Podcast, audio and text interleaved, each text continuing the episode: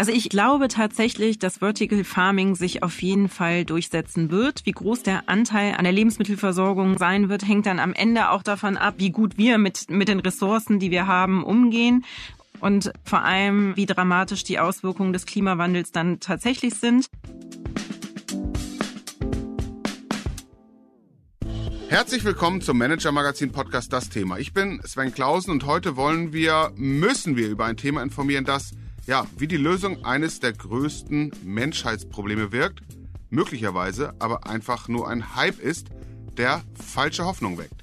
Worum geht es also? Die Menschheit wächst auf, so ist die Lage im Frühjahr 2023, auf inzwischen mehr als 8 Milliarden Menschen. Und unsere Zahl wird weiter wachsen.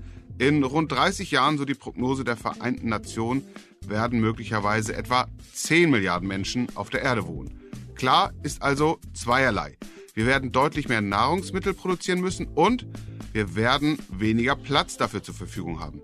Ein enormes Problem für die Menschheit und gleichzeitig auch eine unternehmerische Chance.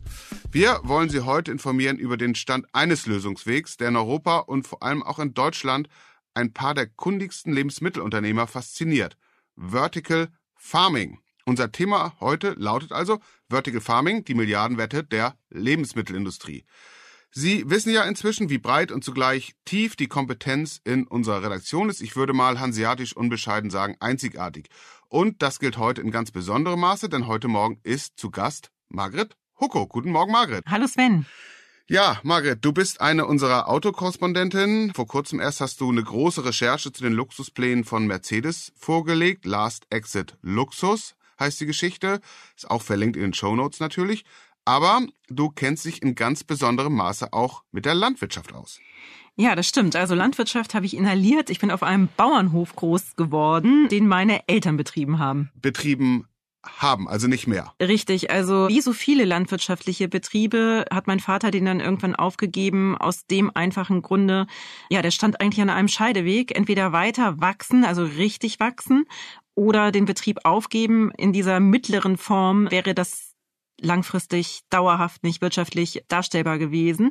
Und dann hat er sich für den ersteren Weg äh, entschieden, nämlich aufgeben und hat sich dann einen neuen Job gesucht. Okay, und das Land ist weg oder verpachtet oder beides? Land ist noch da. Okay. Glücklicherweise. Okay. Und damit wären wir auch gleich schon äh, beim Thema, ja. weil äh, Land wird zu einem raren Gut. Das ist jetzt vielleicht äh, boulevardesk etwas zugespitzt, mhm. aber es wird definitiv weniger und die Menschen werden mehr.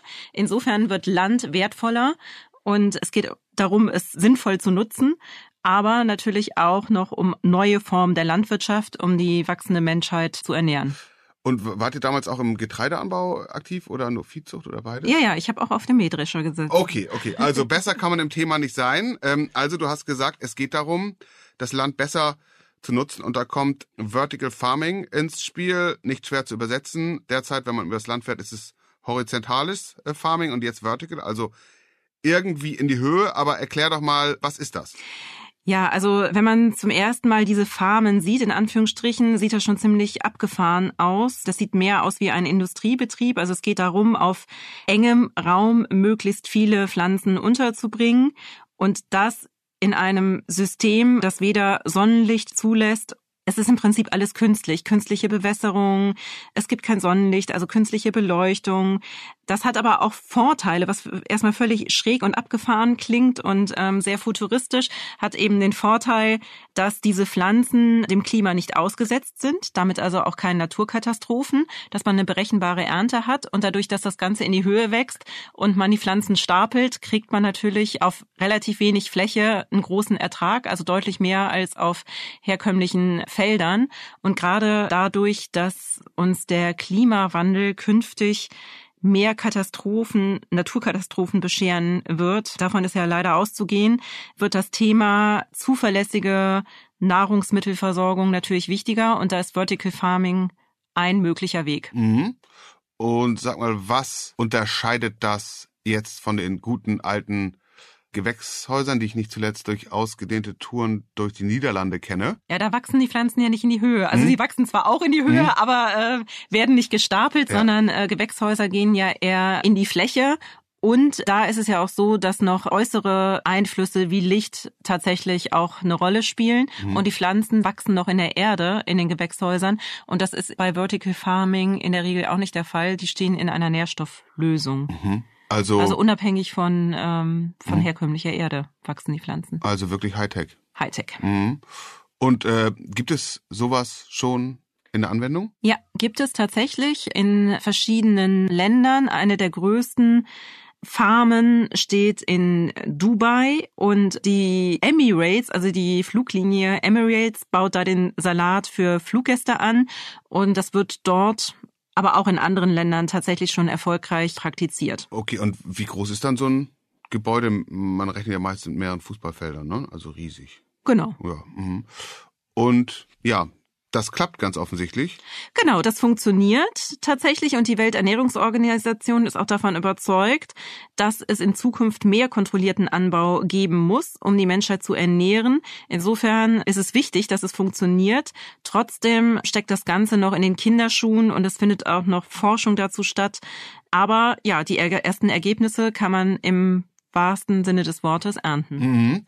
Ich höre raus aus deinen Antworten, da gibt's auch noch ein paar Abers, sonst wäre das ja schon breitflächig ausgerollt. Bevor wir dazu kommen, interessiert mich die deutsche Komponente, die, ja, hast du ja jüngst zusammen mit Martin Mehringer heraus recherchiert, so wie man es macht als Journalistin. Und ihr habt eben herausgefunden, dass sich auch ein echter Promi der deutschen Großkonzernliga, würde ich mal sagen, dafür interessiert, die Schwarzgruppe. Den meisten Menschen ist deren wichtigste Tochter vor allem bekannt. Lidl, also wirklich ein Lebensmittelgigant. Was machen die? Ja, tatsächlich interessiert sich Lidl schon seit ein paar Jahren für Vertical Farming. Vertical Farming als Zukunftsthema läuft bei Lidl im Bereich der Produktion. Also Lidl ist ja auch ein, einer der größten Lebensmittelproduzenten, den wir haben. Die stellen selber Kaffee her, Nudeln und so weiter. Und in diesem Bereich ist auch das Projekt Vertical Farming angesiedelt. Das läuft unter dem äh, Leiter der Produktion Jörg Aldenkott. Und der hat auch schon, so haben wir gehört, und es wurde auch nicht dementiert, verschiedene Vertical Vertical Farmen im Ausland besucht. Und ja, also es gibt zumindest Überlegungen, sehr konkrete innerhalb der Schwarzgruppe in das Thema einzusteigen. Und aktuell arbeiten die auch schon mit Wissenschaftlern zusammen, die die Fortschritte auf dem Gebiet ähm, dokumentieren. Und ähm, ja, Lidl hat da ein ganz klares Auge drauf, genau aus diesem Grund Welternährung und Klimakatastrophen, mhm. dass das zukünftig einfach wichtiger werden wird, eine berechenbare und kalkulierbare Ernten zu haben. Mhm. Und wie lange schauen die sich das schon an? Schon ein paar Jahre, mhm. tatsächlich. Und, und, und warum dauert das so lange? Die haben angefangen, vor dem Ukraine-Krieg, äh, vor Corona sich mit dem Thema zu beschäftigen. Und ich glaube, dann stand erstmal Krisenmanagement in den anderen Bereichen an. Aber nichtsdestotrotz, also sie sind an dem Thema dran. Und das, was natürlich im Moment die ähm, Konzerne zögern lässt, größer beim Vertical Farming einzusteigen, sind vor allem die Energiekosten. Das ist nämlich die Kehrseite des Vertical Farmings. Das ist sehr energieintensiv. Kann man sich ja auch vorstellen, wenn man Beleuchtung, Bewässerung, alles nicht der Natur überlässt, sondern den künstlichen Systemen. Das muss eben alles ähm, geleistet werden. Und da haben sich die Energiepreise, wie wir ja alle wissen, im Moment äh, eher nach oben entwickelt und eben nicht zugunsten der Verbraucher. Und deshalb ist es natürlich auch eine Frage, wie wirtschaftlich kann man das Ganze darstellen und welchen Preis ist der Verbraucher bereit für diese Produkte aus den Farmen dann am Ende zu bezahlen, dass das Produkt ein gutes ist. Das ist eigentlich ziemlich unumstritten, weil äh, Vorteil ist eben auch dadurch, dass ich das alles sehr künstlich erzeuge, gibt es so gut wie keine Probleme, zumindest nicht mehr keine bekannt. Also das ist die Idee von Schädlingen. Ne? Man kommt auch ohne Chemiekeule aus. Das sind im Prinzip sind's Bioprodukte. Mhm. Mhm. Natürlich in einem sehr industriellen Stil produziert, aber es gibt halt keinen Einsatz von Chemikalien. Und da ist halt die Frage, ist der Kunde bereit, den im Moment noch deutlich teureren Preis für diese Produkte aus den Farmen tatsächlich zu bezahlen? Und das Kernproblem ist eben, ja, wie bei vielen Themen, die wir jetzt haben, ist die Energie. Einerseits die Preise zu hoch und wenn ich jetzt Fossile nehme, ist es halt eine schlechte, miese CO2-Bilanz. Absolut. Ich, und damit geht ja auch ein Vorteil verloren, den wir noch gar nicht angesprochen mhm. haben, weil Vertical Farming kann man ja auch innerhalb von Städten ansiedeln, auf jeden Fall in der Nähe des Verbrauchers.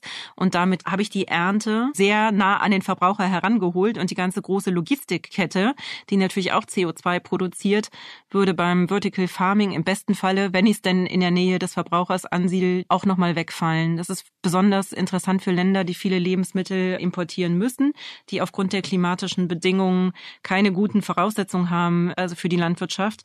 Das gilt natürlich für Länder gerade im arabischen Bereich, für Wüstenstaaten. Wie, wie, äh, wie Dubai, ja, genau, ne? wie Dubai, die, genau. Mh, für die lohnt das äh, enorm, sagen im, im, im mitteleuropäischen nicht unbedingt, aber Lidl ist ja ein nahezu weltweit agierender Konzern, nicht ganz weltweit, muss man sagen.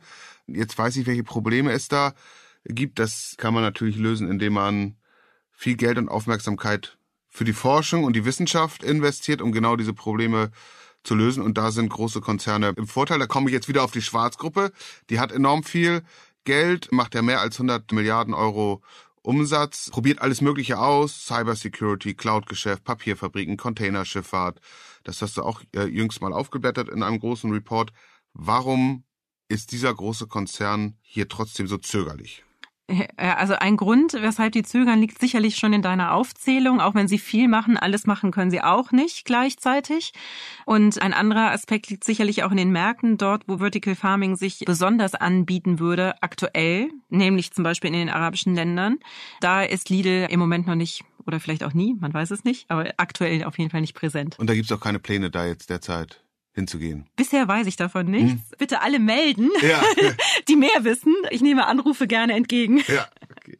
Worauf müssen wir denn aus deiner Sicht achten, um zu ermessen, ob dieses Vertical Farming jetzt den Durchbruch erzielt? Was wird entscheidend sein? Also ich glaube tatsächlich, dass Vertical Farming sich auf jeden Fall durchsetzen wird. Wie groß der Anteil an der Lebensmittelversorgung sein wird, hängt dann am Ende auch davon ab, wie gut wir mit, mit den Ressourcen, die wir haben, umgehen und äh, vor allem, wie dramatisch die Auswirkungen des Klimawandels dann tatsächlich sind. Nämlich, wenn die Auswirkungen auf die Landwirtschaft hoch sind und wir viele Missernten befürchten müssen, desto wichtiger wird halt der Anteil der Lebensmittel, die aus kontrolliertem Anbau kommen. Also, dass da ein Anteil aus Vertical Farming kommen wird, davon bin ich überzeugt. Nichtsdestotrotz wird es natürlich entscheidend sein, das Ganze auch äh, mit einem Öko, mit, sonst ist es ja kontraproduktiv. Mhm. Also wir müssen das in irgendeiner ökologischen Form betreiben und äh, nicht mit einem hohen CO2-Footprint. Insofern wird es wichtig sein, erstmal weiterhin, wie es im Prinzip für alle Bereiche gilt, die Energiewende voranzutreiben, um möglichst viel regenerative Energien zur Verfügung zu haben. Und dann ergibt sich sicherlich auch ein Geschäftsmodell für Vertical Farming. Mhm. Und da sind aber jetzt, wie du sagst, das sind jetzt erstmal in einer besseren Ausgangssituation die Länder, wo aus natürlicher, konventioneller Landwirtschaft eh nicht so viele Produkte entstehen können und die dann auch noch ein großes Ausmaß an Solarenergie zum Beispiel haben. Also genau, da würde ich das als Anwendungsfall auf jeden Fall zuerst sehen. Und klar, damit erzielen die natürlich auch eine gewisse Autarkie, die sie im Moment auch noch nicht haben. Okay, und genug Geld ist da ja zumindest in einigen Bereichen, wenn ich an die arabische Halbinsel denke, vorhanden. Vielen Dank, Margret. Vielen Dank, Sven. Hat wie immer Spaß gemacht. Mir auch. Vielen Dank. Das war der Manager Magazin Podcast Das Thema. Wenn Sie mehr wissen wollen über die Trends in der Konsumgüterindustrie und zu Vertical Farming, dann empfehle ich Ihnen einen Blick in die Show Notes und wie immer ein Abo des Manager Magazins, sei es in Print, sei es digital. Sie finden alle Angebote in der App oder auf der Homepage. Margret Hucko, Sven Bergmann, Mareike Larissa Heinz und Luca Ziemek, die diese Folge heute für Sie produziert haben, waren sehr gern für Sie da und bedanken sich für Ihre Aufmerksamkeit, genauso wie ich. Wir freuen uns, Sie am kommenden Freitag wieder bei uns begrüßen zu dürfen. Bis dahin, bleiben Sie gesund, bleiben Sie optimistisch und machen Sie etwas aus Ihrer Zeit.